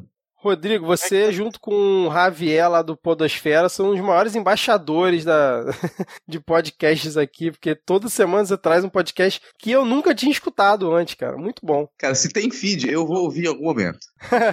Aliás, fica aqui minha dica. Minha dica tá aí pros ouvintes no calendário Podosfera, que eu tô lançando a cada mês lá no perfil do Midcast. Não sei se os ouvintes estão acompanhando. Hoje, aqui no dia que a gente tá gravando, eu lancei o mês de outubro lá com mais 31 podcasts pra, de dica aí pros ouvintes, que eu vi aqui agora há pouco, até o Léo Lopes deu um RT na, no calendário aqui, bem interessante, cara. Vai lá, Diego. Eu, eu fiquei curioso para saber se vai ter episódio sobre comportamento de peixe no meu nome, não é não. Mas eu queria deixar aqui a indicação do, da hashtag Inktober, né, que é um desafio que rola no mundo todo durante o mês de outubro para artistas, né, principalmente artistas plásticos e visuais, lançarem né, um desenho, uma gravura por dia durante todo o mês de outubro. E aí, se você quiser ver umas paradas bacanas, né, dar uma refrescada na alma aí, procurem na sua rede social favorita essa hashtag Inktober que você vai achar muita coisa legal, tenho certeza. Caramba, e tô vendo indicação... aqui, não conheci isso não, cara. Maneiro, hein? Tô vendo aqui, já tô é, na hashtag aqui, bem legal, cara. Desde 2009 que rola. E aí agora tá no mundo todo, é mó da hora. Tem vários amigos Maneiro. meus artistas participam. E aí, enquanto o Rodrigo é o embaixador da Podosfera, eu sou o embaixador da música amazonense e venho aqui trazer a indicação da querida da Karen Francis para vocês ouvirem aí. É uma mina Porra, maravilhosa a voz dela, as músicas são sensacionais, fica aí a indicação. É, bom, acho que rolou o episódio, hein? Apesar do, dos problemas de saúde, a gente conseguiu fazer aqui mais de duas horas de gravação, cara. Vamos ver quanto é que vai ficar o episódio final. Mas vamos agora dar tchau para os ouvintes e até a próxima. Valeu, tchau, tchau. Valeu. Tchau. Falou. Falou. Gilmar.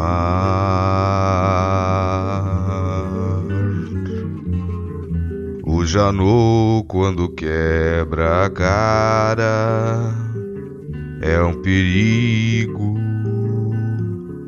é um perigo. Gilmar, procurador, quando cai, não sabe se volta, quem sabe ele pira. Muita gente queria que ele desse esse tiro, ele só tirou ondas de mar. Gilmar. O Janô, quando quebra a cara, é um perigo. É